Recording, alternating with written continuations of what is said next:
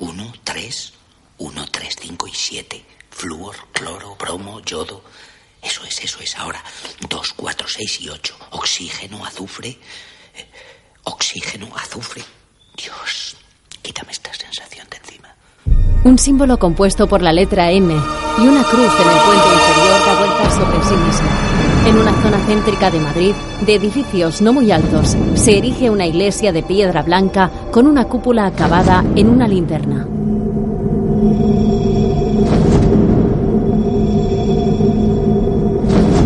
La iglesia es de estilo barroco, con una elegante fachada de piedra berroqueña labrada y una gran escalinata que da acceso a ella. En el interior, un hombre crea una tabla en el ordenador. Un sacerdote reparte hojas de papel entre los bancos, mientras el sacristán llena de agua la pila bautismal. En la tabla se incluyen los horarios de la tarde de confirmación, misa y prematrimonial. El párroco, de pelo blanco, se pone la sotana blanca y el sacristán introduce una cinta en el reproductor.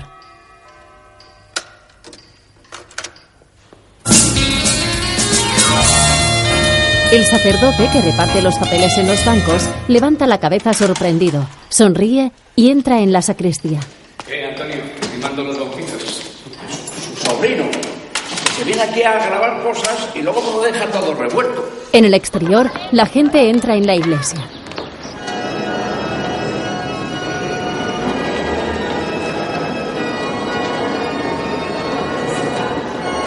Van ocupando los bancos principales.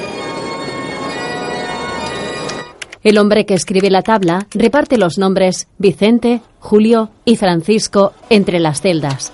Es un hombre de unos 50 años, moreno y con entradas. Pulsa el botón de imprimir y el hombre se levanta. Una mujer con bata azul y una fregona en la mano abre la puerta. Perdón. Agacha la cabeza y se marcha. Tras ella, una pareja joven entra en el despacho. Está fatal para marcar. Si es que hoy celebramos bautizos. Eh, sentaros. Eh, ¿Queréis un café? Sí, gracias. Yo la quiero y no me voy a echar atrás. Lo único que digo es que sin esa opción abierta muchas veces es peor. Porque el problema al final siempre se reduce a la convivencia. Mira, conocemos una pareja que se casó hace tres años y a los dos meses ya se estaban tirando los trastos a la cabeza. Bueno, pues lo más gracioso de todo es que desde que se han separado se llevan genial. Es como si lo que les molestara fuera estar atados por papeles y demás, ¿entiendes? En la iglesia, el párroco oficia los bautismos. Enrique, con este agua yo te bautizo. En el nombre del Padre, del Hijo y del Espíritu Santo.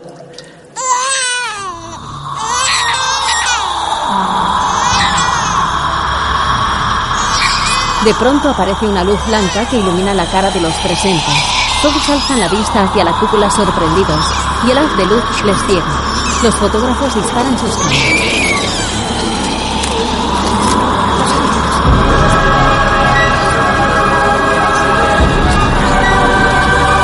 La luz se hace más intensa y los sacerdotes miran sin entender nada hasta que se detienen. Mientras en el despacho, el hombre moreno se encuentra ensimismado en sus pensamientos. Francisco, ¿estás bien? Por favor, vamos a continuar con la ceremonia. Por Dios, Julio. ¿Qué ha sido esto? Nada, hombre. Vamos a seguir. Venga, vamos, seamos sensatos, ¿eh? El sol debe haber dado de lleno en la cúpula. Vamos, padre Julio, no nos diga eso. Es un milagro, ¿verdad? Sí, yo creo que no lo repito más. O continuamos con la ceremonia o nos vamos todos. Está congelada. Tocan el agua de la pila. El biberón. Y esto también ha sido culpa del sol. Le muestra el recipiente congelado.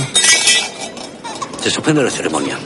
Cuando estemos más tranquilos vamos a continuar. El padre Julio va a la sacristía mientras las familias salen de la iglesia. Más tarde, los sacerdotes cenan. No se trata de una opinión personal. He estado hablando con el obispo y está de acuerdo. Esto, esto es absurdo. Un joven entra. ¿Es verdad? ¿Y qué? Lo del milagro. Hay varios periodistas ahí fuera que me han dicho que... Siéntate. Muy animado vienes tú del seminario, ¿eh? Nada, es que nos hemos tomado una copita al terminar. y- Ya te veo, Mateo. Bueno, ¿y qué? ¿Qué sentisteis? ¿Cómo fue, eh? No saques las cosas de quicio, Alberto. Simplemente la luz se hizo más intensa, nada más. ¿Simplemente? Pero si estuvimos a punto de quedarnos ciegos. ¿Y el agua qué? ¿Eso qué? Estaba congelada. Qué pasada. Qué rabia no haber estado. ¿Cómo se explica eso racionalmente? Porque aquí nadie sintió el menor escalofrío. Bueno, vayamos a lo concreto. El obispo me ha pedido que no hagamos ningún tipo de declaraciones por el momento. Pero si ha sido un milagro, padre. Eso no se sabe. ¿Y quién tiene que decidirlo? ¿El obispo que no estuvo aquí? Vale, ya, Vicente, ¿qué quieres? ¿Que salgamos a gritar milagro por la calle? Sea un poco serio, hombre. Si no nos andamos con cuidado, la gente se nos puede tirar al cuello. Ha sido una señal tan clara que si nos callamos ahora es como ir contra nosotros mismos. ¿Y qué pasaría si mañana un grupo de científicos descubre que este milagro es una cuestión racional? No pueden, no pueden. Claro, no, y la tierra es plana y los imanes cosas de brujería. Le he dejado el plan de la semana que viene encima de la mesa. ¿Has adelantado a la misa a las 7? Sí. Bueno, me voy a la cama. Buenas noches a todos. Hasta mañana. Mañana. Es increíble. Las cosas nunca pasaban en Valladolid.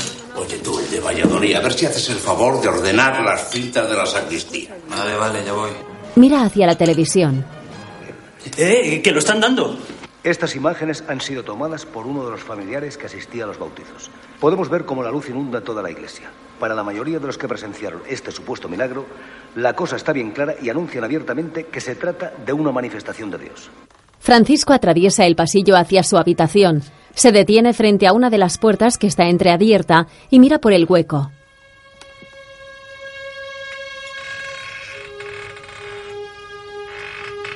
En su interior, el sacristán da de comer a un anciano moribundo con largo pelo blanco y mirada perdida. Las miradas de ambos se encuentran y Francisco se queda petrificado.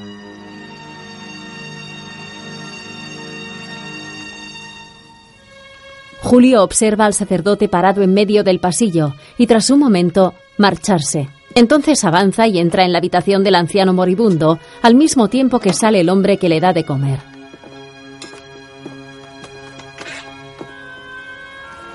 En su habitación, Francisco tiene colgado un gran póster con la tabla periódica. La mira y seguidamente se dirige a la cama, pasando por una extensa estantería llena de libros.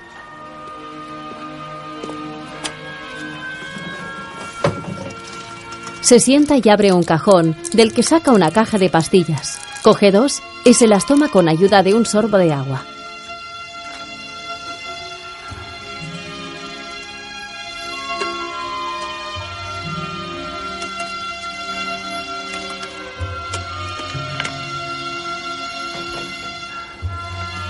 Luego coge una revista, se acomoda en la cama y la abre. Pasa. Ah, creía que era Alberto. Últimamente está empeñado en que me haga adicto al jazz. También lo intenta con nosotros, no te vayas a creer. Julio se sienta en una silla.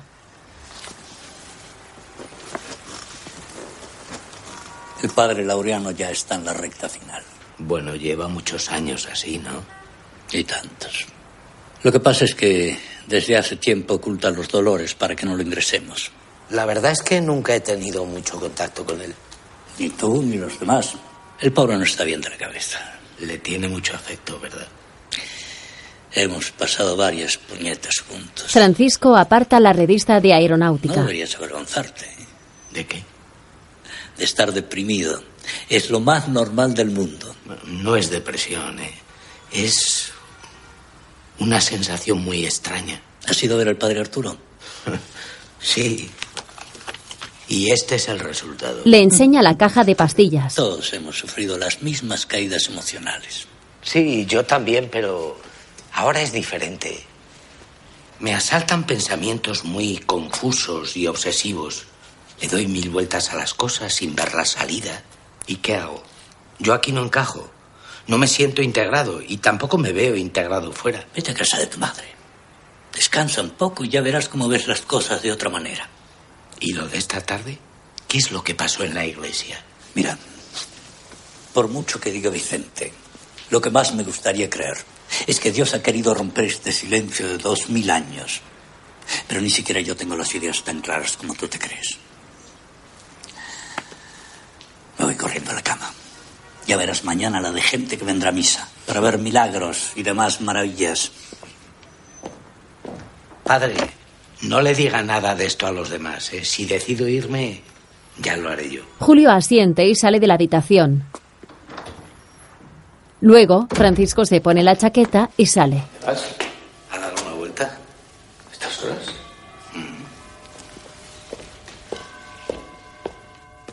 Después, Vicente habla con su sobrino. ¿No notas a Francisco un poco raro últimamente? Sí, pero cada vez que le pregunto me sonríe y ya está. Es lo mismo que me acaba de hacer a mí. Con lo animoso que ha sido siempre este muchacho. Y anda que tú llevas una buena semana de halcón, ¿eh? ¿Qué va? No, lo que yo te diga, ¿no ves que me entero de todo? Bueno, es que han venido unos amigos de Valladolid que tocaban en un local de jazz. Tú los conoces, son los que estuvieron en la fiesta de cumpleaños de papá. Pues a ver si voy a tener que hablar con mi hermano para que te dé un correctivo. Venga, hombre, no fastidies. Tú me dirás. Te tengo aquí viviendo para que vayas al seminario, ya ves. Joder, si tampoco... ¡Ey, ey, ey, ey! Esa lengua. ¿No ves que es broma, hombre? Cada uno es libre de hacer lo que quiera, dentro de un orden. Eso es lo que debía entender Julio. Que cada uno puede opinar libremente sobre lo que quiera y no... ¿Lo dices por lo del milagro? El sacristán y su mujer entran. Nos vamos ya. ¿No quieres nada más? No, gracias, Antonio. Buenas noches. Se marchan. Desde luego. Julio y tú estáis como el perro y el gato, y no deberías juzgarle. ¿A quién? ¿A Julio? Sí, lo está pasando muy mal con la agonía del padre Laureano. Venga, hombre. Laureano lleva diez años agonizando. También Antonio lo pasa mal y no se pone de mala leche. Sí, pero Antonio le cuida, pero no es su amigo. De eso nada, majete. Los tres estaban juntos en el seminario. Laureano fue profesor de ellos. ¿Y, y Antonio? Circunstancias. Vino la guerra, conoció a Juana y se casó con ella. Pero es que, Julio, es como si algo le royera por dentro, como, como si llevara una cruz a cuestas. Hala ya, ¿cómo te pasas? Venga, vámonos a la cama que mañana es domingo. La gente tiene que enterarse de lo que ha pasado aquí. Y yo me voy a ocupar de eso. Mientras, Francisco camina despacio por una calle desierta. Mira hacia la copa de los árboles buscando el origen del sonido.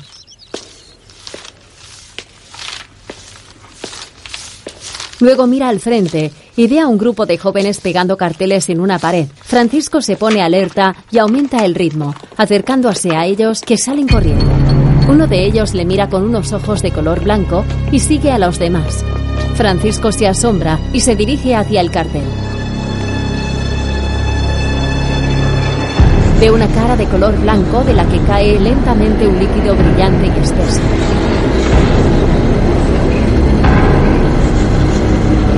En el suelo se encuentra una corona de espinas.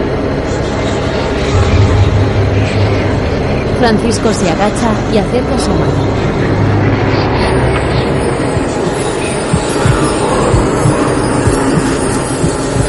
Se la mira y en la palma se abre un agujero del que empieza a brotar sangre que cae sobre la corona.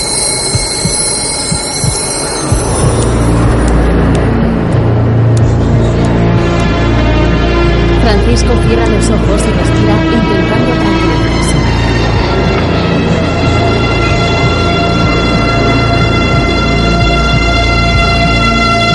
Más tarde se da una ducha mientras respira jadeante.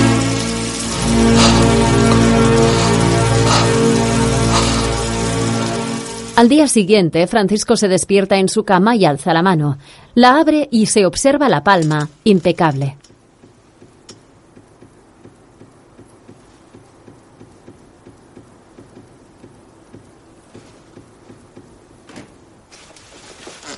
Una luz roja proveniente de la calle llama la atención del sacerdote que se levanta y se asoma a la ventana.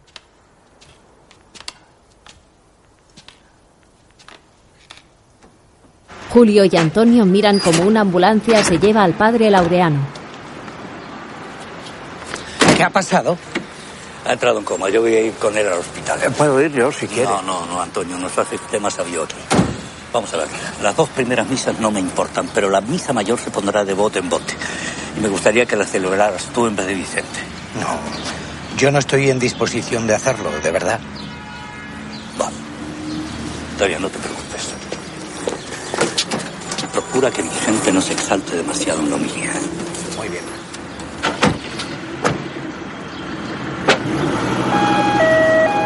Luego, Francisco se viste con la sotana negra. Juana entra en su habitación y sacude la prenda. Le dije que me la diera para lavar. No hace falta, Juana, pero si casi no la uso. Vamos, vamos. ¿Qué pasa, mujer? Luis, mi hijo, lleva una semana sin aparecer por casa. que ya son muchos años de luchas con las drogas y con problemas. Y llega un momento en que... Venga, Juana. ¿Y Antonio por qué no nos ha dicho nada? Podíamos haberle ayudado. No quiero que nadie se entere del problema del chico. Se avergüenza de él. ¿Quiere que hable yo con Antonio? No, no, por Dios. Solo le pido que le busque una plaza en un centro de rehabilitación. Por si vuelve a aparecer. Yo le avisaré. Mientras, en la sacristía, ¿Dejado Alberto una cinta de música para mí? No, me ha dicho nada. A lo mejor es ahí. el niño se acerca al equipo de música. No me enredes ahí. Cuando vuelva Alberto, que te la dé. Francisco entra en la sacristía al tiempo que sale Vicente, que mira fuera y vuelve a entrar. ¡Qué barbaridad! Hay mucha gente. Han venido para ver el milagro. ¿Qué es lo que pasó de verdad? Mis padres Tú creen... atiende la misa y ya te enterarás. Cuidado, Vicente, que ya sabes cómo está el tema. Vale, chico. Ya está bien de antipapas y de leyenda negra. ¿No ves que volvemos a ser los protagonistas? Cuando quiera, Antonio. Vamos a dar un poco de luz a esa gente. Todos salen de la sacristía y se dirigen al altar. Los parroquianos se ponen en pie.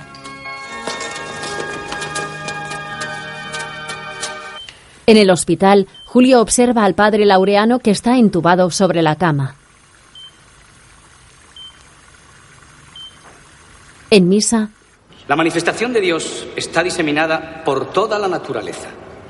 Nosotros solo tenemos que ver, que mirar para darnos cuenta. Aún así, a veces vivimos ciegos.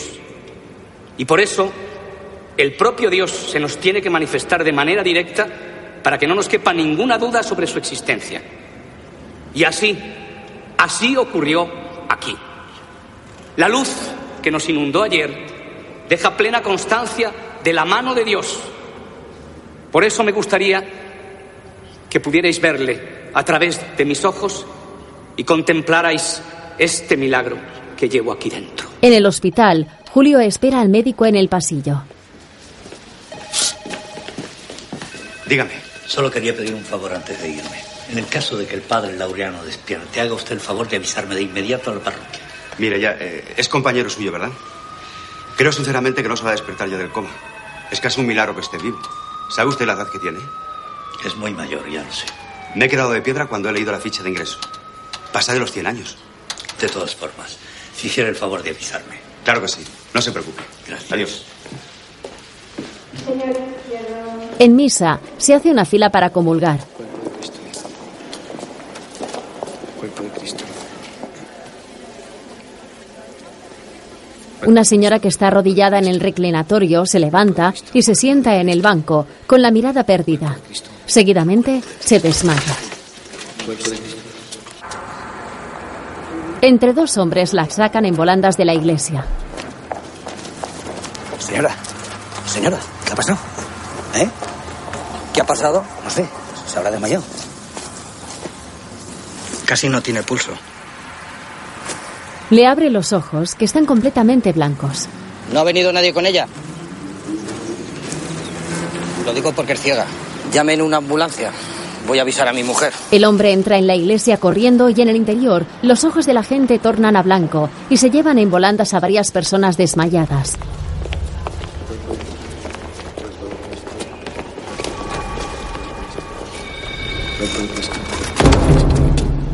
Un hombre cae delante de él, todavía con la oblea en la boca. La gente se empieza a alarmar y a levantarse de sus asientos.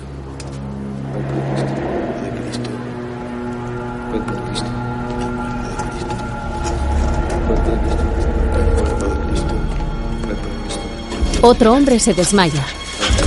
¡No de más comuniones! ¡No de más comuniones, por Dios! Los sacerdotes obedecen y miran asombrados a sus parroquianos, que van cayendo con los ojos blancos.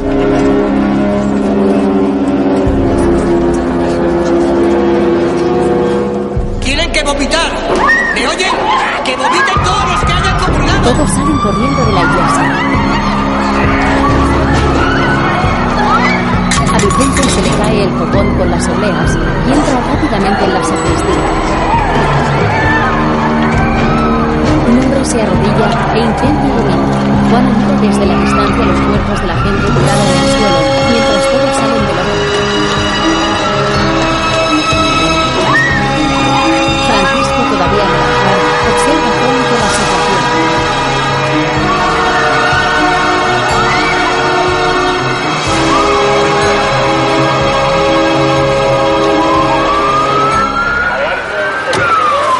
La calle de la iglesia se llena de ambulancias, coches de policía y periodistas.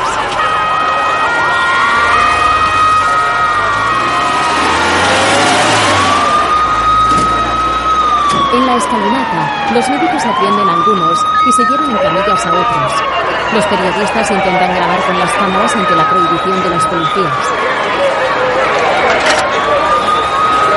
El personal de las ambulancias lleva algunas camillas con mantas térmicas.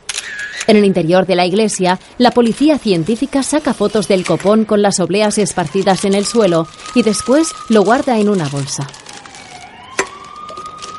El párroco estará ya al venir. Dígale que por el momento y hasta nueva orden no se van a volver a celebrar ni más actos públicos ni más misas aquí. ¿Estamos de acuerdo? Ya he informado al obispo de lo ocurrido y me ha dicho que nos pongamos a su disposición. Alberto se acerca. Esto. Esto no tiene perdón. Lo mejor que podrían ustedes hacer sería marcharse de aquí durante unos días. Eso tenemos que hablarlo con el párroco. De cualquier forma, la iglesia va a quedar precintada y le voy a poner una vigilancia en el exterior. Díganle al párroco cuando vuelva que pase a verme a la comisaría lo antes posible. Esta tarde. O a lo sumo mañana. Todos miran cómo dos hombres llevan una camilla cubierta. Y por favor no toquen nada del altar hasta que esta gente termine. Cuídelo, por favor. Tiene mucho valor para nosotros. No se preocupen. El inspector mira el copón que lleva en la mano y se marcha. Venga, con tanto alboroto han perdido hasta los pañuelos. Ah, no, no es un pañuelo. Es un purificador. Es el paño que usamos nosotros para limpiar el cáliz. Lo desdobla y ve que hay escrito en color rojo. Al tercer día resucitarán. Julio se aproxima a la iglesia y a él los periodistas. Soy el párroco aquí. El hombre pasa la barrera de policías y entra en el recinto de la iglesia mirando alrededor.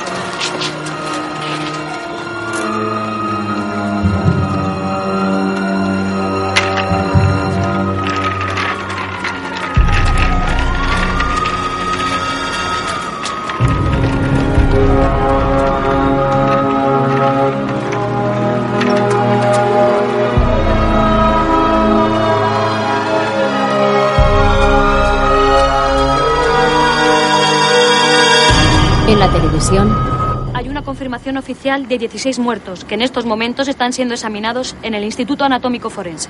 Desde luego el que haya hecho esto no tiene perdón de Dios.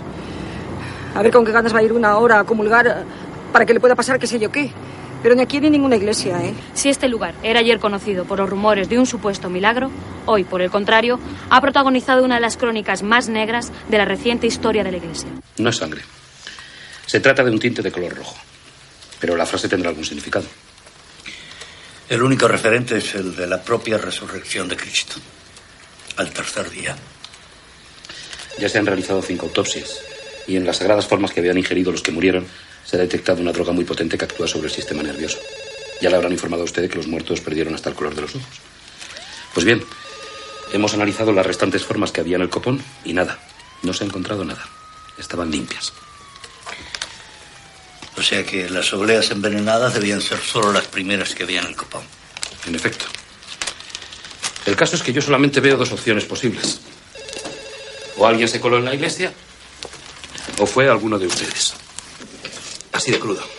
¿Quién fabrica y distribuye las obleas que se utilizaron en la misa? En un obrador de pan cerca de la iglesia. El padre Francisco puede acompañarle si quiere. Dígale que pasaré a buscarle por la tarde. ¿Han tenido problemas con algún parroquiano o algún demente que les haya amenazado? Hace casi 30 años que estoy en esa iglesia. Y como en casi todas, hemos sufrido profanaciones. Pero como esto. Verá, le cuento. Nosotros tenemos fichados aquí a una serie de individuos, chavales en su mayoría, que han sido detenidos en este distrito por asaltar y profanar iglesias. Algunos pertenecen a pequeñas sectas. se enciende un cigarrillo. Yo creo que este mensaje es un exponente de su locura pseudobíblica. Vamos a hacerles un seguimiento general. Tendremos una larga charla con cada uno de ellos. Por el momento yo creo que es lo mejor que podemos hacer. Me parece bien. Sin embargo, a mí hay algo que no me parece tan bien. ¿Qué? Que sigan ustedes viviendo en la iglesia. Eso ya lo he hablado con los demás. Y en principio nadie quiere irse. Ya me lo temía. Es que Si dejamos la iglesia vacía, nos arriesgamos a que la saquen o vuelvan a profanarla. Bueno, no creo que pueda ocurrir. Tengo la iglesia vigilada día y noche. Razón de más para sentirnos protegidos. Además, hemos suspendido todas las actividades hasta que esto termine. ¿Y si el problema viene de dentro? Ya le avisaré con lo que haya. Julio asiente y sale de la oficina. Con la iglesia hemos topado. Julio sonríe y se da la vuelta. Más tarde, Antonio borra con un cepillo un grafite en la pared en el que se lee Iglesia asesina. Una cámara intenta filmarlo y un policía echa al reportero mientras un hombre moreno con gafas y un maletín en la mano se dirige a la puerta. Da explicaciones al policía que vigila la entrada y entra.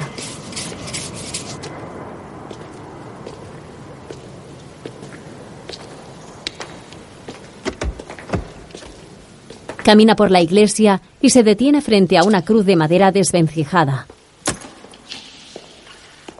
Vicente se acerca a él. Pero si está hecha fosfatina, ¿no hay presupuesto para otra? Es como un símbolo de esta parroquia. Se quemó durante la guerra civil. La iglesia entera ardió, ¿verdad? Sí. El obispo me ha pedido que viniera, digamos, que a analizar la situación. En realidad pensaba haber venido antes, cuando lo del supuesto milagro. Pero tenía una serie de cuestiones pendientes y... ¿Y qué tiene que hacer aquí? Pertenezco a la Compañía de Jesús y estoy especializado en parapsicología. Anda, anda, ya decía que me sonaba su cara. Usted es el jesuita que sale en la televisión hablando de fenómenos sobrenaturales, ¿no? El mismo. Luego, ¿Qué pinta? sentado a la mesa junto a los demás sacerdotes, se coloca la servilleta en el regazo y comienza a comer un plato de pescado con patatas. ¡Qué maravilla! No me vais a creer, pero llevo tres semanas a base de bocadillo. Es que Antonio se da muy buena maña en la cocina. Una suerte el sacristán. Está claro que equivocó su vocación. Mm. Mejor que en el Vaticano, os lo juro. ¿Has comido en el Vaticano? Alguna que otra vez. ¿Con el Papa? Antonio, les estaba diciendo aquí a los amigos que le voy a llevar a usted al Vaticano para que aprendan a cocinar. Me alegro que le guste. Me pasas el salero, chato.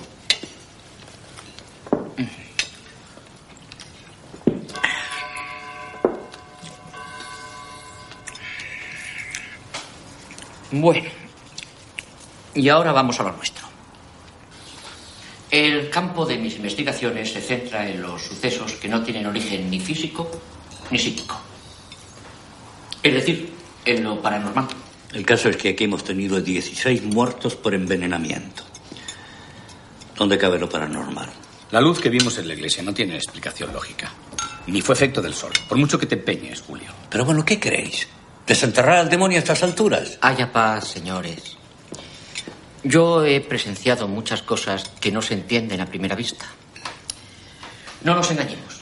Más del 95% de los casos que parecen inexplicables se dan por cuestiones mentales. ¿Y el resto?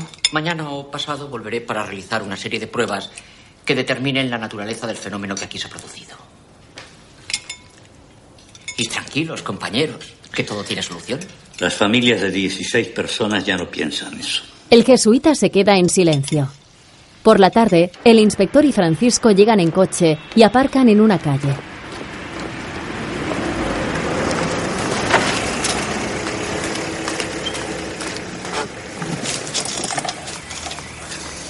El padre Julio me ha dicho que hace tiempo sufristeis algunos sacrilegios. Yo no estaba, solo llevo un par de años en San Miguel, pero sí, por lo visto sí que hicieron algunas trastadas. El ambiente social en que vivimos es muy propicio para este tipo de actos. Ya, lo del fin del milenio y todo eso. Lo de las sectas es algo escandaloso. Tres o cuatro listillos acojonan a la gente con lo de que el fin del mundo está cerca y ya tienen a un fiel rebaño de ovejitas dispuestas a lo que sea para salvar sus almas. Todo eso ya lo sé, pero no creo que vayan por ahí los tiros. A mi juicio hay una cosa muy clara. Este crimen, ataque o lo que sea, va dirigido contra nuestros fieles, no contra nosotros. Lo más sencillo hubiera sido envenenar la oblea del sacerdote que oficiaba la misa. Y sin embargo, quien haya hecho esto pretende terminar con el rito cristiano. ¿No ve que después de lo ocurrido nadie se atreverá a comulgar? Lo único que yo veo claro es que hay alguien que está intentando acabar con la vida de los parroquianos cometiendo actos terroristas. Ahí está el horno. Señala hacia un negocio frente a ellos. Pero si es una panadería normal. No esperaría que fabricaran las obleas en el cielo. Usted quédese aquí. El inspector sale del coche y va hacia la panadería. El dueño se llama Adolfo. Mira al inspector alejarse. Mientras, el sacerdote mira alrededor y encuentra un paquete de cigarrillos. Mira al exterior, luego coge uno y se lo enciende. Fuma mientras espera, pero el detective tarda y Francisco sale del coche.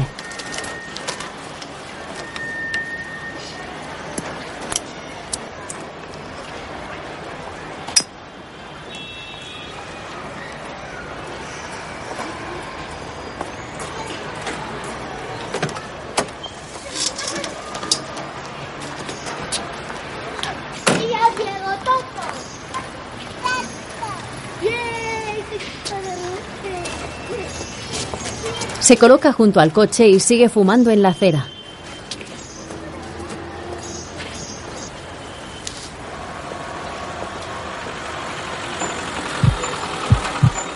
Francisco se queda paralizado y muy lentamente se gira.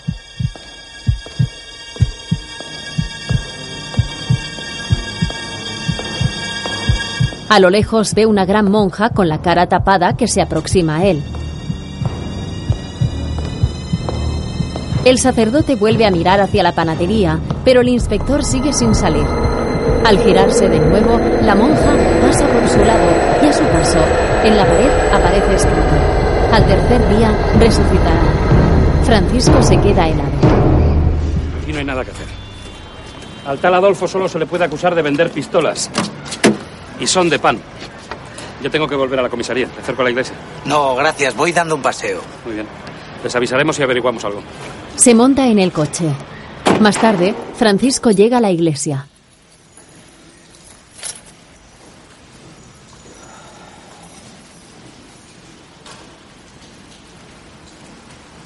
Atraviesa el pasillo y se asoma a la iglesia por la puerta de la sacristía.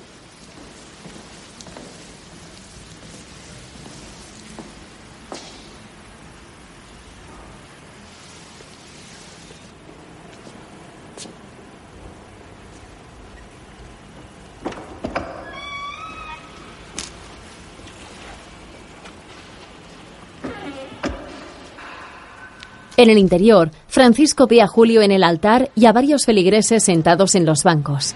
Cuando lo ve, Vicente se levanta y se acerca a él.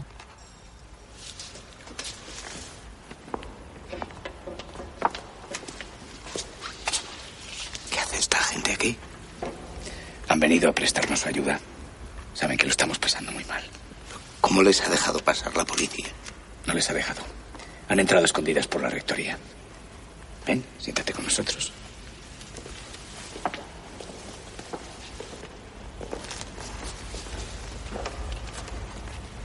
Francisco se sienta en un banco y observa a Julio que parte trozos de pan con la mano y los va echando en una cesta.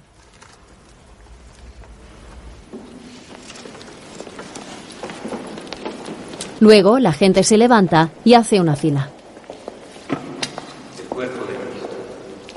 El niño, que mira a Francisco desde otro banco, va hacia él.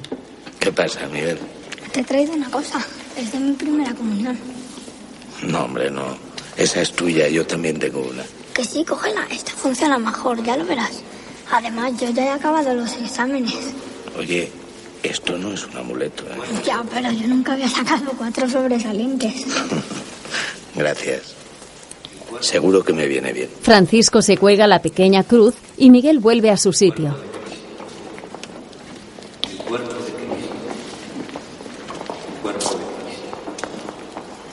El sacerdote observa a los fieles que vuelven de comulgar y se fija en una mujer que se dirige a la pila, se moja la mano y se santigua, terminando con el dedo pulgar en la boca.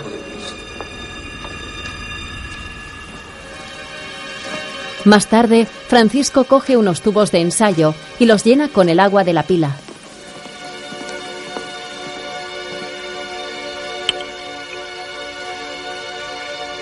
Después, él y el inspector hablan con el forense. La cosa es muy sencilla, Felipe. No te pongas cabezón. Lo único que queremos es que analices el agua por si encuentras alguna sustancia tóxica. Dale. Es que no has leído el informe. La toxina estaba en las obleas de pan y punto. Pero bueno, vamos a ver. Lo único que detalla ese informe es que la neurotoxina estaba en el esófago y el estómago de las víctimas, junto con las Anda, que no le das vueltas. ¿Cómo coño crees que se han envenenado entonces? Pues eso es lo que te estoy intentando explicar, joder. Cabe la posibilidad de que el agua estuviera envenenada, ¿no? Bueno, pues cuando algunos parroquianos entran en la iglesia, mojan sus deditos en la pila del agua bendita y se los besan. Pero no te das cuenta que si lo que te estamos contando es cierto, me cambia totalmente la línea de investigación. Y lo peor de todo es que puede seguir muriendo más gente. Joder. Todavía me quedan tres cadáveres por analizar y no me venís con que la mierda está en el agua. El forense sale de la sala con los tubos en la mano. Luego, el inspector y Francisco esperan en el pasillo. Lo que más me fastidia es que desde que nos separamos estás siempre malmetiendo al niño para ponerlo en mi contra. Y eso hace que me hierva la sangre. Y hay una cosa que tengo muy clara. ¿eh? Si el diablo existe es mi mujer. Ahora estoy viviendo con una chica más joven que yo. Bueno, estoy viviendo, no estoy viviendo, estamos saliendo. A veces se queda en mi casa, yo me quedo en la suya, en fin, ¿qué te voy a contar? El caso es que yo creo que quitando a mi madre, es la primera persona que me quiere de verdad, que me entiende, que me respeta como soy, que no le importa que sea policía. ¿Sabes la sensación que te digo? Oye, que soy cura, no un marciano, y también tengo madre. Ya.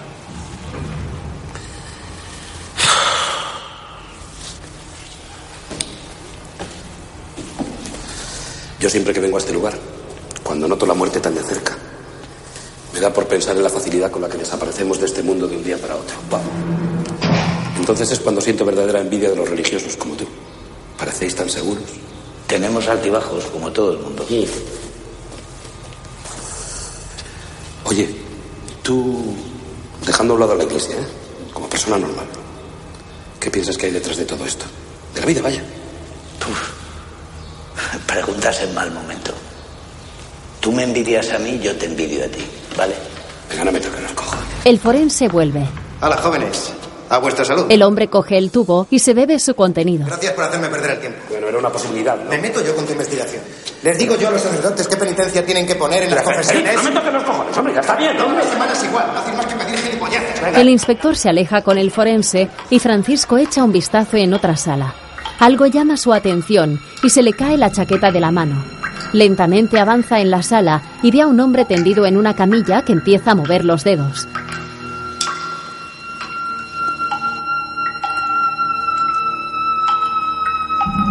El hombre intenta levantar la cabeza. Dios mío. El hombre extiende una mano hacia Francisco y este se la da. Se acerca y le abraza.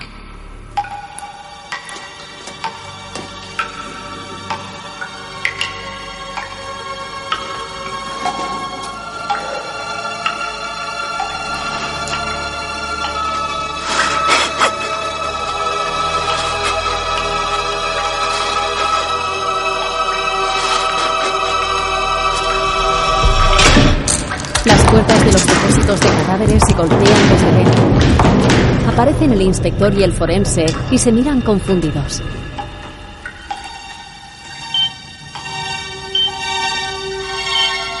En el hospital, Antonio coge la mano entubada del padre Laureano.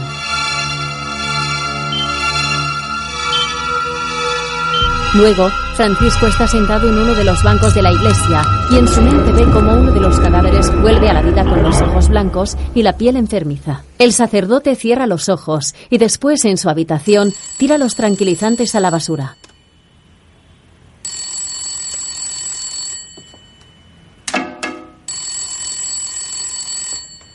Después se dirige hacia el póster de la tabla periódica y la raja. Francisco, que te... ¿Qué haces? Nada, Juana pregunta por ti. Está al teléfono. ya voy. Alberto ve las pastillas en la basura. ¿Sí? Sí, Antonio está aquí. Sí, tranquila, voy para allá.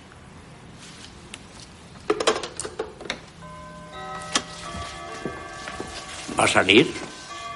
Sí, voy a salir un momento. Vendrá a cenar, ¿no? Supongo que sí. Antonio vuelve a la cocina, coge un trapo y abre la tapa de una olla que hay en el fuego.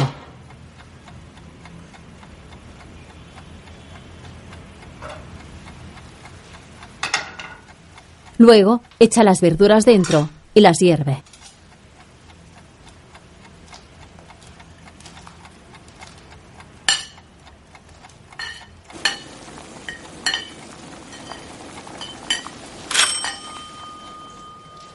Más tarde, Francisco toca el timbre de la casa de Juana, que le ve por la mirilla y abre. El hombre observa que tiene un moratón en el ojo.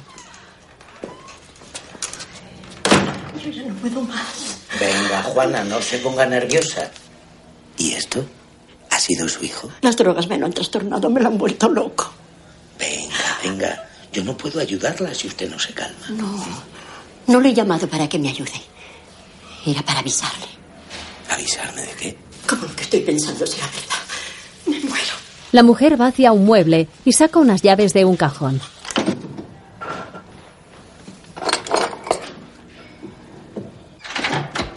Después abre la puerta de la buhardilla y suben. Esta mañana, al salir para la iglesia, escuché unos ruidos en el techo. Y subí aquí. Atraviesan un pasillo iluminado únicamente por una bombilla y entran en una habitación. Las paredes son de cemento, una de ellas con el símbolo de la M con la cruz en el puente inferior. El cuarto está lleno de telarañas y objetos viejos apilados, jeringuillas llenas de sangre, unas cucharas y carteles como el que vio Francisco en la calle. Como lo que ha pasado en la iglesia lo haya hecho él, yo me muero. Pero mujer, ¿y por qué iba a hacer una cosa así? Será por venganza contra su padre y por todo lo que le inculcaba. No quiero ni pensarlo. Pero tenía que contárselo por si acaso. A Antonio no le he dicho nada. Si se entera de esto es capaz de matarlo. Cuando esta mañana oí los ruidos y subí, me lo encontré cogiendo unos frascos y unas cosas. Me dio un golpe con uno de ellos y salió corriendo. ¿Y no sabe dónde puede estar ahora? Ayer vino la policía preguntando por él. Por lo visto, el grupo con el que se junta es sospechoso de algo. Me figuro que andará con esa gentuza, con los de las drogas. ¿Dónde? Ahí, a las afueras de Ciudad Blanca, donde la ermita, que está casi derruida. Al día siguiente, Francisco llega en taxi a las afueras de la ciudad.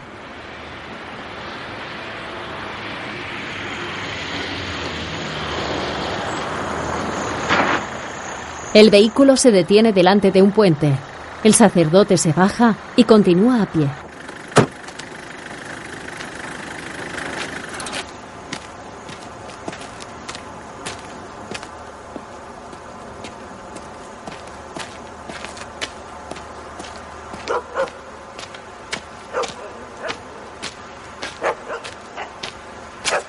Se acerca a la ermita de ladrillo y edificios derruidos a su alrededor.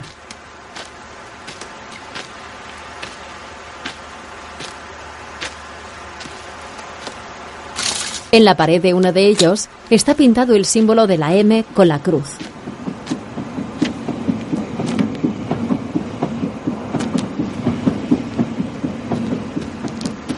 Francisco ve salir a un par de jóvenes del interior de uno de los edificios. De pronto, una joven con los ojos blancos se choca contra él y sigue caminando sin inmutarse.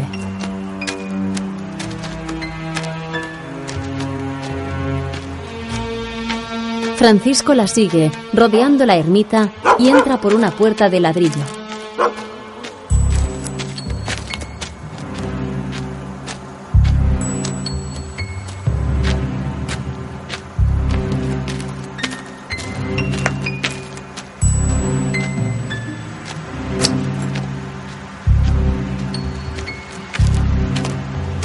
En el interior solo hay escombros y polvo. El sacerdote sigue avanzando y cruza otra puerta que lleva a un pasillo oscuro.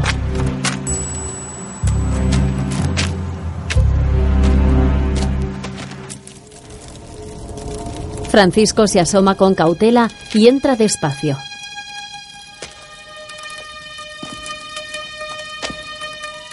Las paredes están cubiertas de grafitis y en el suelo hay esparcidos carteles de la figura blanca.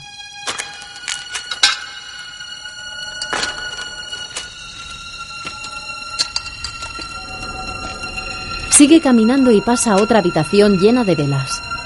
En el centro hay una figura de una virgen vestida como una monja, con las manos en cruz, una corona de espinas alrededor de la cabeza y llorando lágrimas de sangre. La misma figura que en los carteles.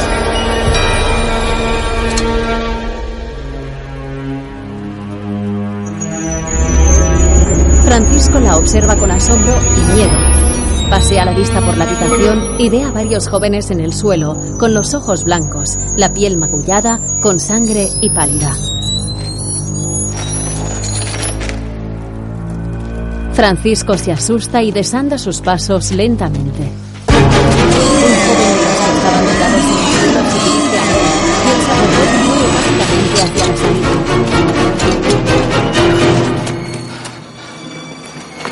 Ya afuera se detiene, recupera el aliento y se desahoga.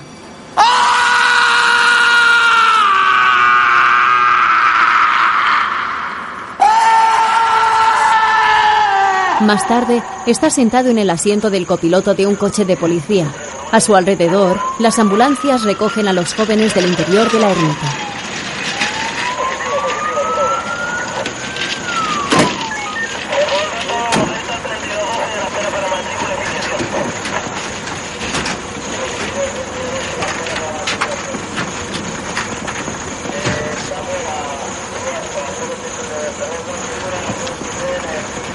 El inspector se acerca a su coche y se sienta junto a Francisco.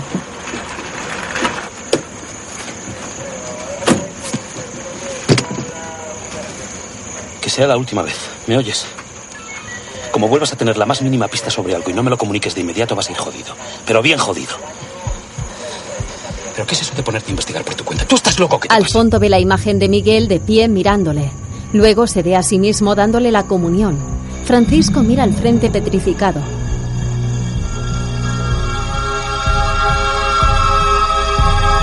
Miguel gira la cabeza hacia él con los ojos blancos. Para que te enteres, ninguno de los que estaba ahí dentro era el hijo del sacristán. A saber la próxima locura que se le puede ocurrir al cabronazo este. Mira, lo que yo no puedo hacer es poneros un policía para que os esté vigilando a todos vosotros de día y de noche. Así que a partir de ahora, hacer el favor de mirar bien por dónde andáis. ¿Estamos? Que si estamos. Francisco mueve la cabeza lentamente hacia él. Las ambulancias parten del lugar, seguidas de los coches de policía. Más tarde, en la rectoría, Me dan ganas de... ¿Cómo está Juana? Como quiere que esté. Tendrán que disculparla unos días. No faltaba más. Y usted también debería irse a casa. No, no, no. Prefiero estar aquí. Al menos no le doy tantas vueltas. Antonio sale de la habitación. Desde luego, todo esto es de locos. ¿eh? El forense que nos explica qué pasó con los cadáveres. Lo achaca las drogas. El hijo de Antonio que se ve envuelto en estas barbaridades. Y por si fuera poco, ahora aparecen resucitados por todos los sitios. A lo mejor Jorge tiene razón. ¿Por qué nos empeñamos en buscar una explicación racional? No, otra vez no, Vicente. ¿eh? Dejemos el tema en paz. Los médicos no entienden lo de los muertos y antes de eso vimos una luz inexplicable. Primero Dios y sus milagros. Ahora los métodos de confusión del diablo. Pero ¿por qué no miras un poco a nuestro mundo plagado de barbaridades? ¿Y quién tiene la culpa? ¿Nosotros o tu demonio de tres al cuarto? Entonces todo lo bueno que hay en la tierra también será obra nuestra, ¿verdad? Mira, yo podría darte a ti muchas explicaciones sobre lo que es manifestación divina y lo que no lo es. Pero no tiene ningún sentido hablar con alguien que no quiere entender nada. Julio, no seas egoísta. ¿Por qué no das un poco de Dios a los demás? ¿Ves? Como siempre acabas con lo mismo. Pero ¿por qué tendrás la maldita idea de que todas las cosas tienen que ser verdad por el solo hecho de hacerlas públicas? Pues sí, señor. Y no pienso callarme y dejar que sigas ocultando la verdad a los demás. Ah, Vete por ahí, anda. Por favor. Yo no puedo más. Me estoy volviendo loco. Todo esto que nos está pasando y... Además veo cosas extrañas. ¿Qué cosas? Imágenes como sueños, no sé. Gracias a Dios creía que, que solo me estaba pasando a mí. Yo también tengo visiones. Entonces, ¿por qué nadie lo ha dicho? Pues por la misma razón que tú, Alberto. La mía ha sido espantosa. Que la Gran Cruz no estaba en su sitio hoy. Y de pronto oía pasos y, y veía a Cristo, al, al propio Cristo, cargándola por el pasillo de la iglesia. Pues tú por lo menos has visto a Cristo. Yo cuando me estaba lavando las manos... Bueno, basta ya de relatos, ¿eh? Está claro que todos hemos sufrido alucinaciones similares. No, yo. Yo no estoy seguro de que se trate de alucinaciones. No dirás que son presagios. No, presagios no. Creo que son como. como una especie de, de proyecciones que cada uno nos hacemos. Pues yo debo tener muy mala leche conmigo mismo porque me pego cada susto. Y puede que sean inducidas por algún tipo de droga. Sobre todo ahora que sabemos que el hijo de Antonio parece ser un experto en estas sustancias. Pero, ¿cómo nos ha drogado? Con la comida, supongo. Entonces el culpable sería Antonio, no su hijo. No digáis más tonterías, Santa. No es extraño que todos tengamos visiones con todas las atrocidades que nos ha tocado vivir. Vayan a la iglesia, hagan el favor. ¿Qué pasa? Allí, el jesuita conecta un cable a un aparato con dos bombillas, una verde y otra roja, y extiende el cable, conectando el otro extremo a un monitor colocado sobre un mueble frente al altar. Los sacerdotes entran en la iglesia.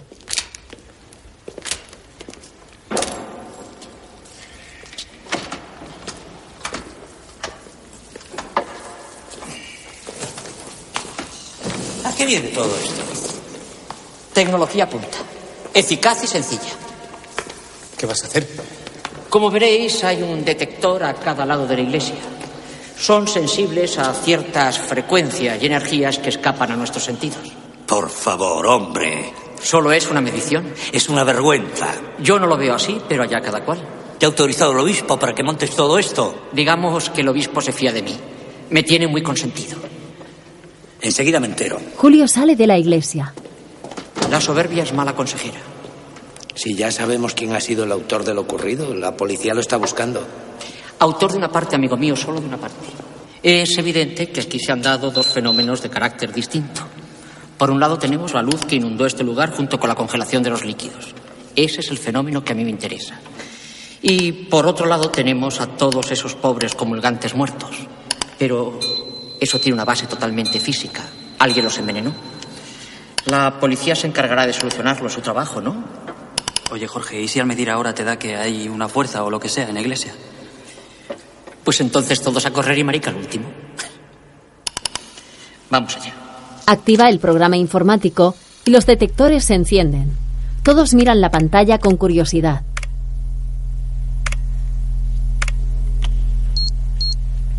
¿Eh?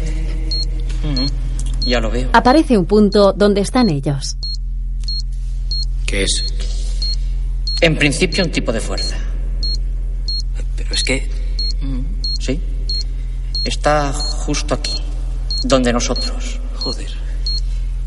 Quizá más arriba, bueno, o más abajo. Oye, dejarle solo para que termine rápido con todo este circo. Venga, vamos. Oiga, padre, que se ha detectado algo. Venga, venga. Vicente y Francisco van. ¡Eh, que se está moviendo!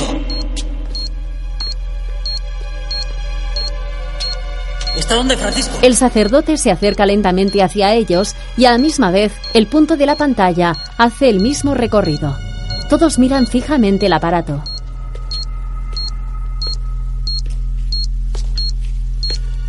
Francisco observa asustado. Más tarde, en el despacho del párroco, Nadie te culpa de nada. Solo digo que estás arrojando una serie de fuerzas inconscientes. Tienes un aura de tensión fuera de lo Hace normal. semanas que todos le notábamos muy decaído. Y tenía una caja de La única tranquilizantes. explicación lógica que se me ocurre es que tu crisis personal te está desbordando. Quizá esa luz tan fuerte del sábado sea proyección tuya. Es como si necesitaras contemplar un milagro para Pero Francisco no estaba en la iglesia cuando ocurrió. Ya, pero fue ahí donde se proyectó. No es necesario estar en el lugar. Y eso que me decís de las visiones, pues lo mismo. Puede estar transmitiendo ese aura de Lo peligroso del asunto es cuando esa fuerza se descontrola. Si tú lo único que produjeras fueran luces y aguas congeladas, pues no habría riesgo. Sería hasta emocionante. Pero si la cosa continúa, si tu crisis se agrava, y como la seguridad es lo primero, yo te recomendaría que visitaras mañana mismo, sin perder más tiempo, a un psicoterapeuta amigo mío. Está especializado en, en casos. Hasta aquí hemos llegado, ¿eh? Recoge tus trastos y vete de... Estás metiendo la pata. Este señor necesita un tipo de ayuda que vosotros, como comprenderás, voy a informar al obispado. Más que nada porque se ocurre algo. Estupendo. Adiós. Julio, ¿por qué no aceptas nunca Pero la si lo hemos opinión de los en el ordenador. Lo mejor es lo que dice Jorge, que veas ese quieto. Basta ya de tonterías. Pero ¿qué credibilidad merece el payaso ese? Porque nos pone cuatro aparatos en la iglesia. No es más que un chapucero que sale por televisión vendiendo morbo a la gente. Pero ha hecho una medición científica, padre. No es que esté en contra Claro, Francisco, claro, pero tiene algo. Asco y angustia por lo que está pasando. Si seguimos así, estamos Pero expuestos- ya, Alberto, ¿cómo quieres que te lo diga? Lo mejor es que me vaya. Bueno, muy bien. Tú te irás si quieres, pero no porque el desgraciado ese haya querido liarte. Yo soy el párroco aquí, el responsable de todo esto. Y es hora de poner las cosas en su sitio. Y al que no le gusta ya sabe. Aquí no se retiene nadie. Más tarde, Alberto se sienta en un bar donde toca una banda de jazz.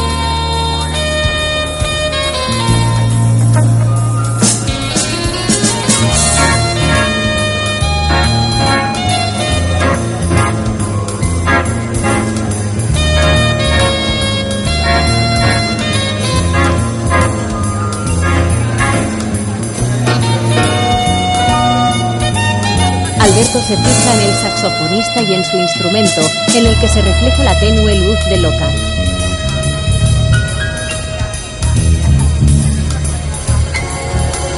Después el joven mira hacia el otro lado del bar y ve a un hombre con pelo largo moreno, barba y una túnica guardando grandes monedas en una bolsa de tela. El hombre se gira hacia él y tiene la cara de Francisco. Alberto se asusta y sale a trompicones del bar. Ya en la calle corre, chocándose con las paredes y los coches.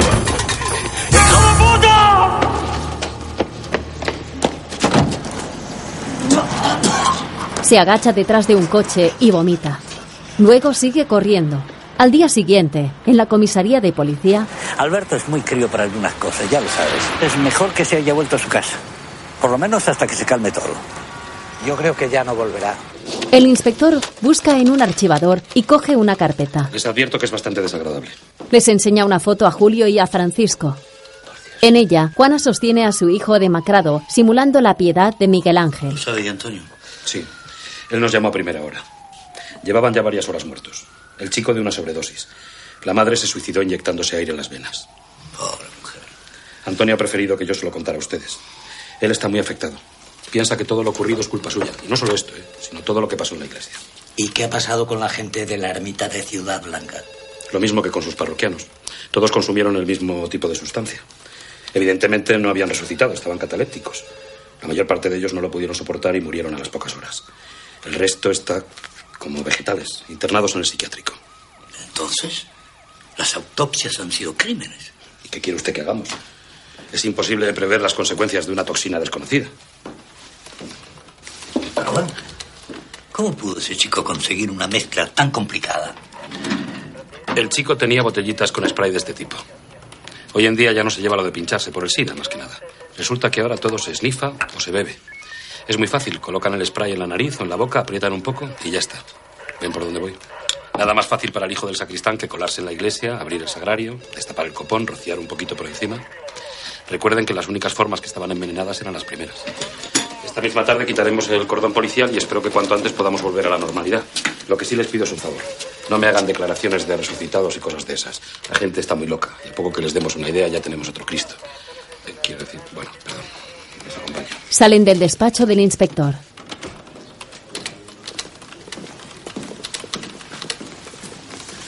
Está visto que siempre tenemos el peligro mucho más cerca de lo que nosotros nos imaginamos.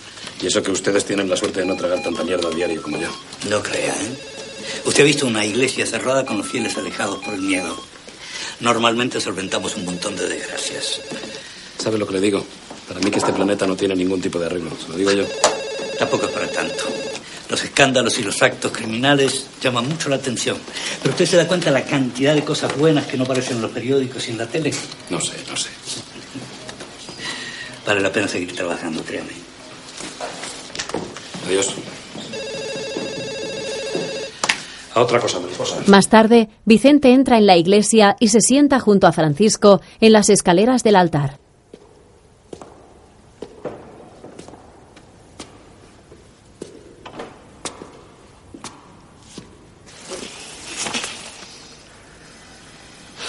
He estado en casa de Antonio. No va a ir ni al entierro. ¿Y tú qué tal vas? Bien. A ver si ahora podemos recuperar la normalidad. Mañana se vuelve a abrir la iglesia. Cuanto antes lo olvidemos todo, Francisco recuerda la fotografía que les enseñó el inspector.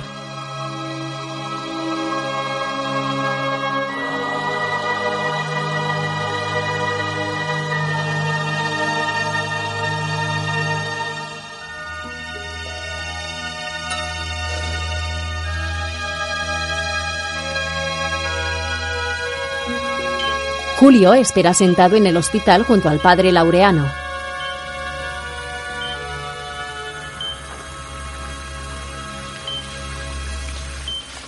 Mientras, Antonio llora sentado en el suelo de la buhardilla, en el lugar que se tomó la foto de su mujer e hijo.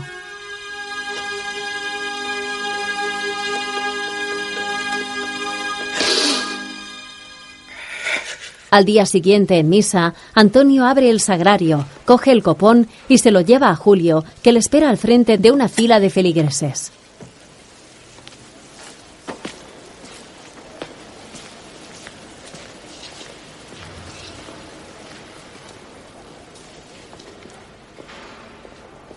El cuerpo de Cristo.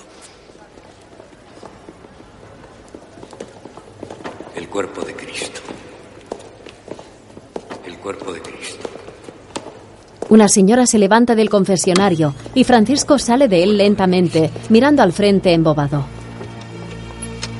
El cuerpo de Cristo. El cuerpo de Cristo. Mira hacia la fila que espera para comulgar. El cuerpo de Cristo. Observa cómo Julio introduce las obleas en la boca de los feligreses. Luego ve a Miguel en la fila, que le mira y le sonríe. Francisco alza la cabeza atento y fija la vista en un ángel de piedra colocado en la pechina de la cúpula. El ángel se desprende y cae, aplastando al niño.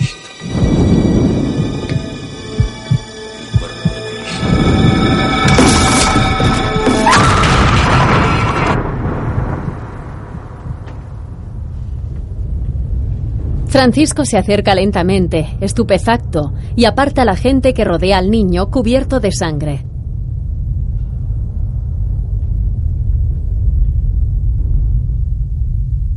Se agacha a su lado y le zarandea, pero Miguel no se mueve. Vicente llora junto a él, con las manos manchadas de sangre. Julio solloza tapándose la cara.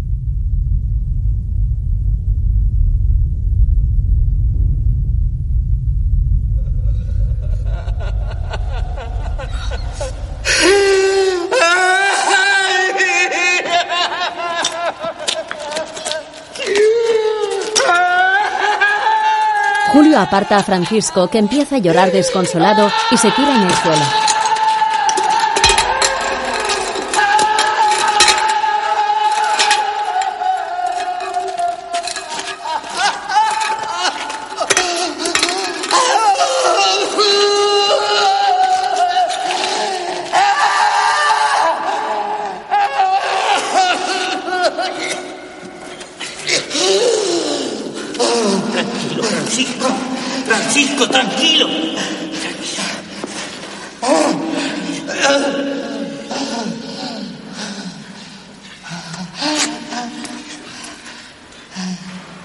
Más tarde, en el despacho parroquial, Francisco juega con la cruz que le dio Miguel.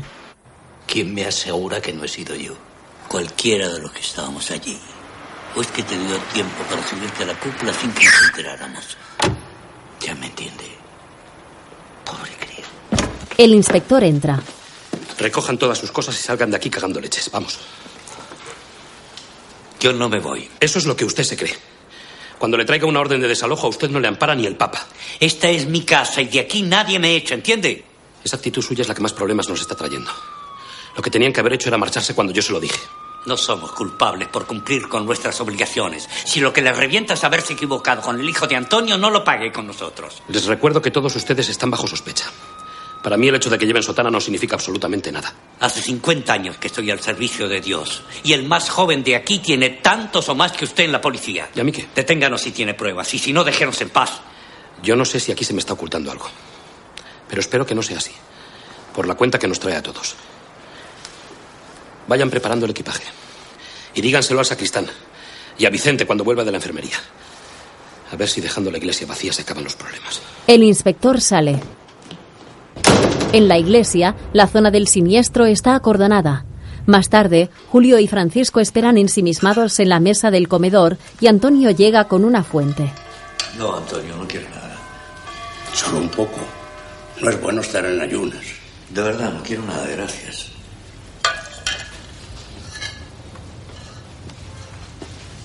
No, yo tampoco quiero, Antonio. ¿Pero qué pasa? ¿Creen que le he metido algo a la comida? Antonio coge el cazo y toma una cucharada.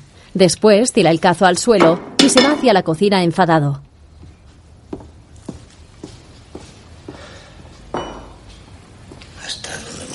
Francisco se levanta de la silla y Julio ni se inmuta. Después baja lentamente las escaleras hacia la sacristía.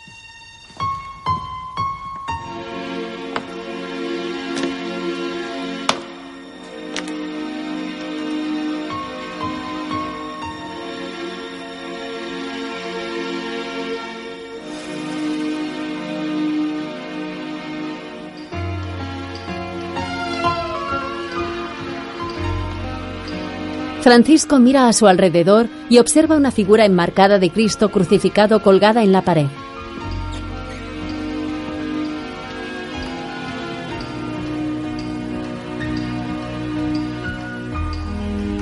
Luego mira otro Cristo crucificado y se acerca despacio la puerta que lleva a la iglesia.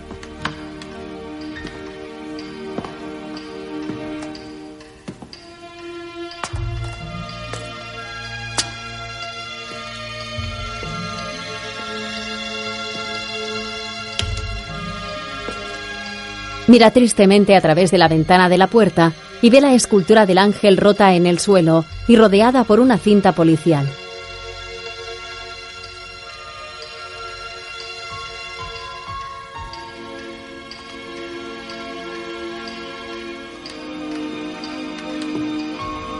Luego entra en un dormitorio con la pared llena de pósters de jazz, del musical Jesucristo Superstar y de un festival de jazz.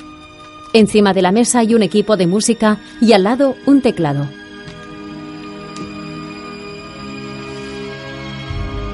Francisco pulsa las teclas, pero el instrumento está apagado. Después va hacia la habitación de Vicente, abre la puerta y entra.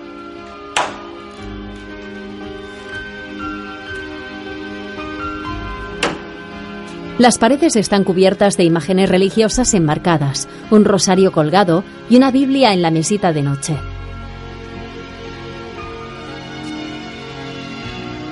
Sobre el escritorio hay una televisión y encima una foto en la que aparece Vicente con el Papa Juan Pablo II.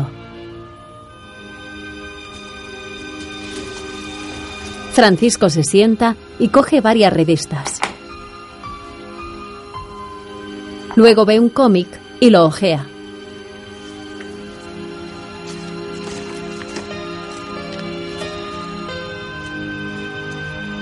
En la primera página descubre una dedicatoria de Francisco Ibáñez. Después, Vicente entra con el brazo vendado y con un cabestrillo. ¿Qué tal el brazo? Bien. Vicente se dirige hacia el armario y saca una bolsa de viaje.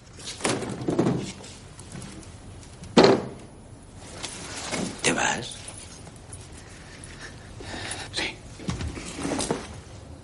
¿A dónde? Vicente coge perchas lentamente y las deja encima de la cama.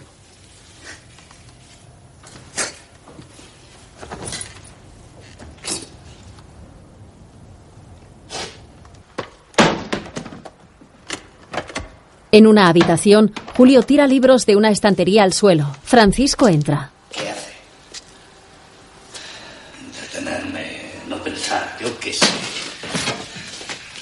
No, deja, deja, deja, deja. Lo pondré todo en bolsas. Para lo que le va a servir al padre Laureano. Debería hablar con Vicente. ¿Para qué? Está haciendo las maletas. Me parece estupendo. Hace bien. Está completamente hundido. Yo y tú. No debería dejarle marchar así, hable con él. Julio mira el libro que tiene en la mano y lo tira a la pila de libros del suelo. Después sale de la habitación.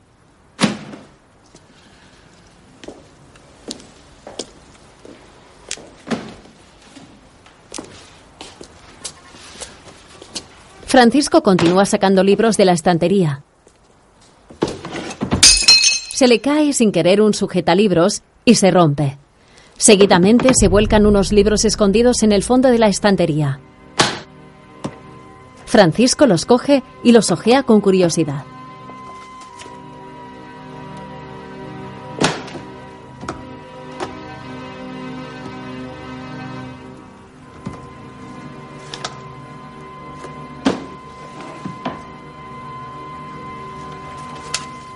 Uno de ellos llama su atención. En la primera página lee La nueva iglesia, Génesis y fundamentos de la verdadera iglesia. Pasa página. Génesis, fundación, ritos, apocalipsis.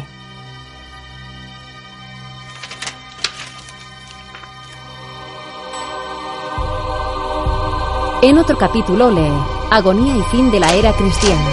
Luego entra en el despacho parroquial. ¿Qué es esto? Su primer signo será la luz. Y desde ese momento, cualquiera de las criaturas que todavía comulguen con el falso Dios morirán al comer su cuerpo. Pero volverán. Todos ellos resucitarán al tercer día para dar testimonio de la nueva realidad.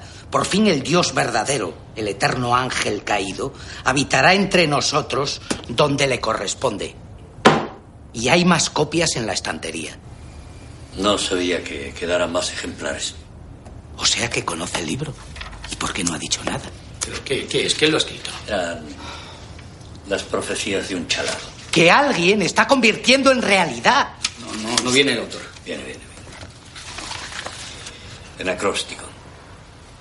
Se llamaba Esteban Matesanz. Creí que lo de ese hombre era, era una leyenda negra. El caso es que murió hace muchos años. ¿Pero quedarán personas fieles a sus ideas? No sé, no sé. Casi ni recordaba ese libro. ¿Pero qué hizo ese Matesanz? ¿Cómo llegó a publicar esto?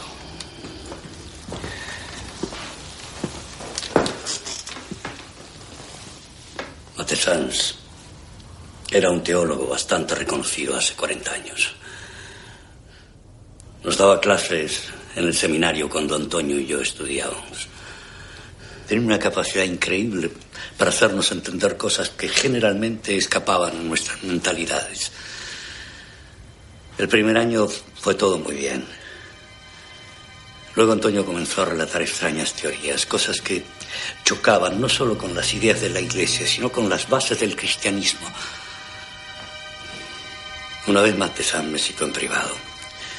Dijo que yo ya estaba preparado para afrontar la realidad. En menos de una hora echó por tierra todas mis creencias. La única verdad era Lucifer. Qué, qué disparate. Dicho así, suena disparate. Pero Lucifer, el ángel caído, es un ser de Dios. No tiene nada que ver con el diablo. Son tonterías, solo forma parte de la mitología cristiana. Entonces puede que nuestro Dios también sea un mito, ¿verdad, Vicente? El centro de la teoría de Matezán era que los dominios de Lucifer estaban en la tierra y aquí fue enviado al rebelarse. De alguna forma este es su reino. Sin embargo, ya nuestro Dios posee una naturaleza diferente. Esa naturaleza la adquieren los hombres al morir y forman parte de un todo. Y es entonces cuando debe adorarse, no aquí. Es una locura. Al fin y al cabo, todo es cuestión de creencias. Y tan válidas son unas como otras. Pero bueno, ¿qué está diciendo? El caso es que, dicho por Matezán, todo esto cobraba un sentido. Sin darnos cuenta, Antonio y yo comenzamos a difundir estas teorías entre los seminaristas. Ese hombre nos tenía como hipnotizados, se creía el profeta de Lucifer. Y ahí tenéis sus evangelios.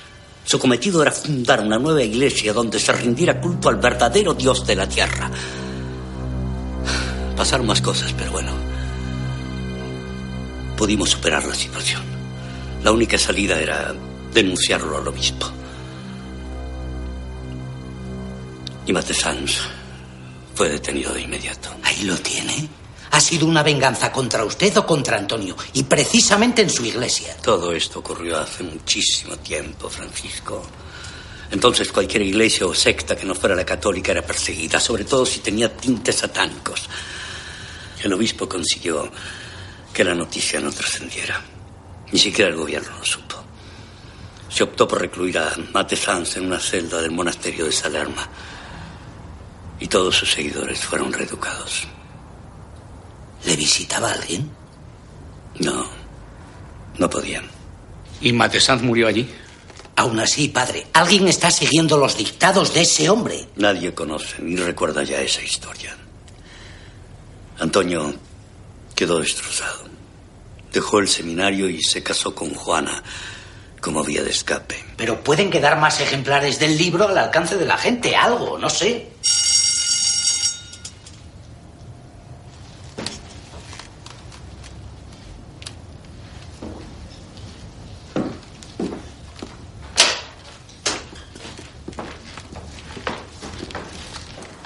El inspector aparece en la puerta con una orden. Venga, se acabó. Todos fuera. No, pero. Pero no puede echarnos ahora. Venga, vamos. Pero justamente ahora. Ir a recoger vuestras cosas y vamos. Si le sirve de consuelo, su obispo está de acuerdo con el desalojo. Francisco cierra la puerta con llave y se despide. Vicente y yo vamos a estar en la parroquia de San Ginés. Convendría que fueras a la casa de tu madre, ¿eh? Descansa un poco y olvida este desastre. ¿Y el sacristán? Fue al mediodía, estará en su casa. Muy bien. Tenemos las direcciones de todos ustedes, así que conviene que estén totalmente localizables, ¿de acuerdo? No, no, déjelo, ya les llevo yo mi coche. No, no, no es necesario, gracias. Pues si no os molestia, ya le llevo yo. Eh, entonces me voy yo en el taxi. Francisco se monta y Julio mira hacia la iglesia con resignación antes de entrar en el coche del inspector.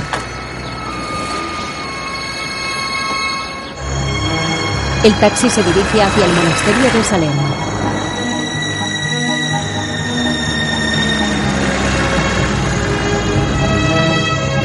Se hace de noche y el vehículo se detiene frente al edificio de piedra. Francisco se baja y va hacia la puerta.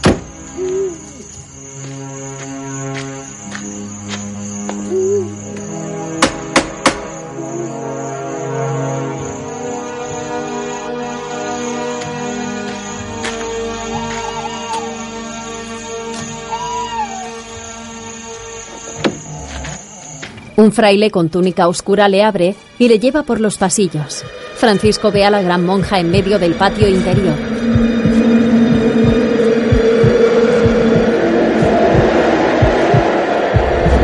Sigue caminando y al pasar una columna, la monja le sorprende detrás de ella.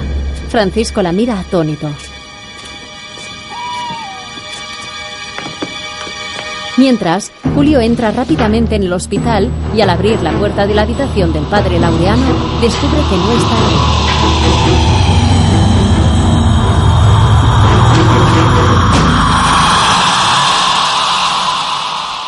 En el monasterio, entran en una habitación oscura.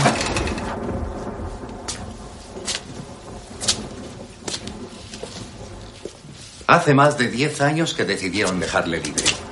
Estaba ya muy viejo y enfermo. Se lo llevaron con la misma discreción que lo trajeron. ¿A dónde? No lo sé. Un cura se hizo cargo de él. Francisco pasea la vista alrededor de la habitación y se fija en un sujetalibro roto en el suelo, como el que se le cayó a él.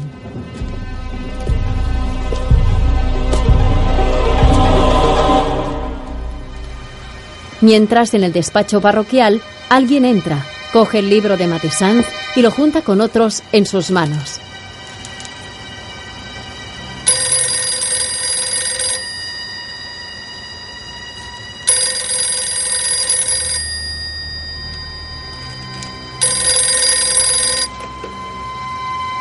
Julio coge el teléfono. Diga. Francisco se asombra al otro lado de la línea y ambos se quedan en silencio.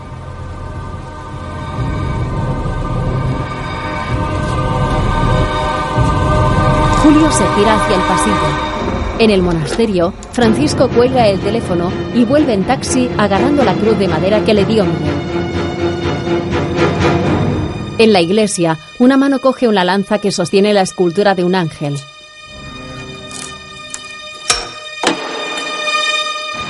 Francisco se baja del vehículo y entra en la iglesia por la rectoría.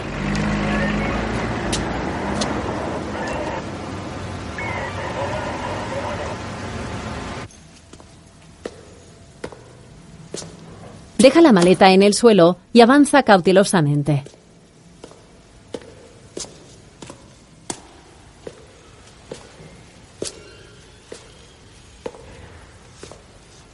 Entra en la iglesia siguiendo un camino de velas encendidas y descubre al padre Laureano sentado en una silla delante del altar con una túnica roja y rodeado de numerosas velas.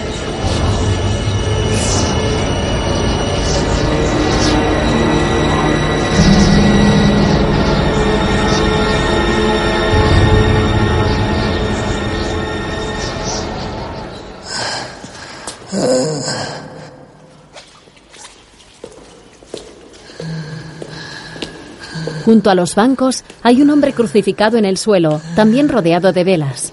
Francisco se acerca y ve que se trata de Julio.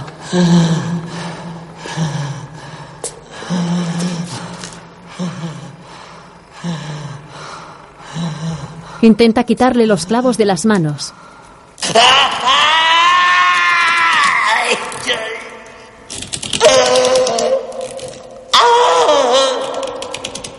El párroco se retuerce de dolor. Antonio le da un golpe en la cabeza a Francisco con una lanza. Déjale. Os habéis dedicado a anular a los hombres utilizando el miedo divino. Este pobre idiota se ha pasado la vida intentando ocultar al verdadero profeta. Amatesán se está muriendo. Déjale. Al menos eso lo haga con dignidad, como su adorado Dios. Hasta su hijo ha muerto por esta locura. Un sacrificio mayor todavía que el de Abraham. No sabe lo que está diciendo. Tengo una misión, una causa y una recompensa. Tu Dios se muere, ¿no lo ves? Le señala al padre Laureano. Luego Antonio se vuelve hacia Julio y le clava la lanza bajo las costillas y la retuerce.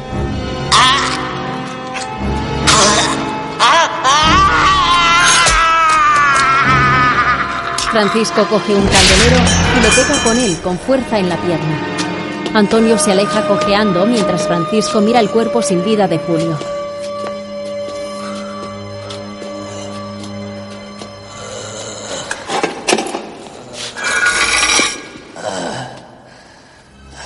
Francisco coge el candelero y sigue el mismo camino que Antonio. Sale al pasillo y lo ve arrastrando la pierna y apoyándose en la pared. Se acerca a él. Antonio le empuja y se cae con el candelero. Se vuelve a levantar y persigue al sacristán por la calle.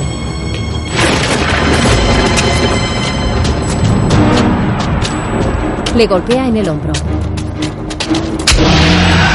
Un policía les ve desde el final de la calle y Francisco se detiene, momento que aprovecha Antonio para huir por unas escaleras.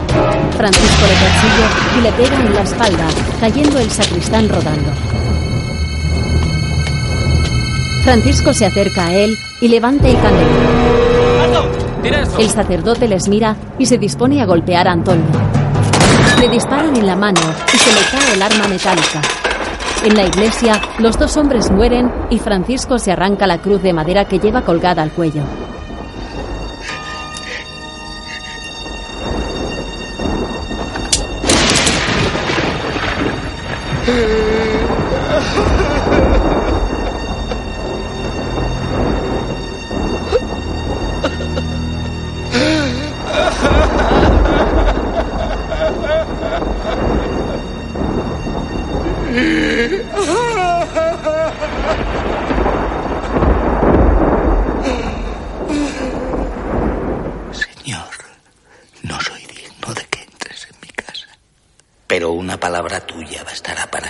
Al tiempo, en misa, Francisco bendice la sagrada forma en el altar y la deja sobre la mesa.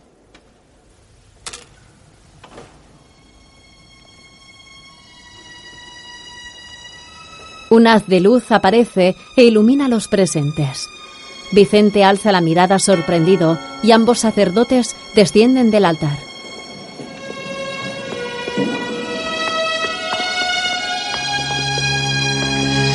Atraviesan el pasillo central seguidos de los feligreses y abren la puerta.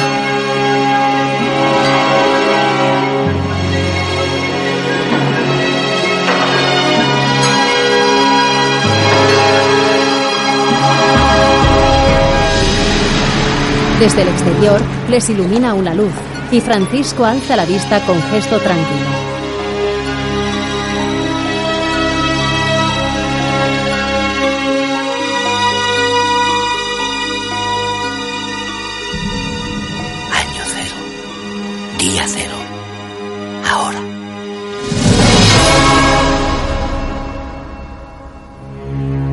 Sobre un fondo negro aparecen los títulos de crédito.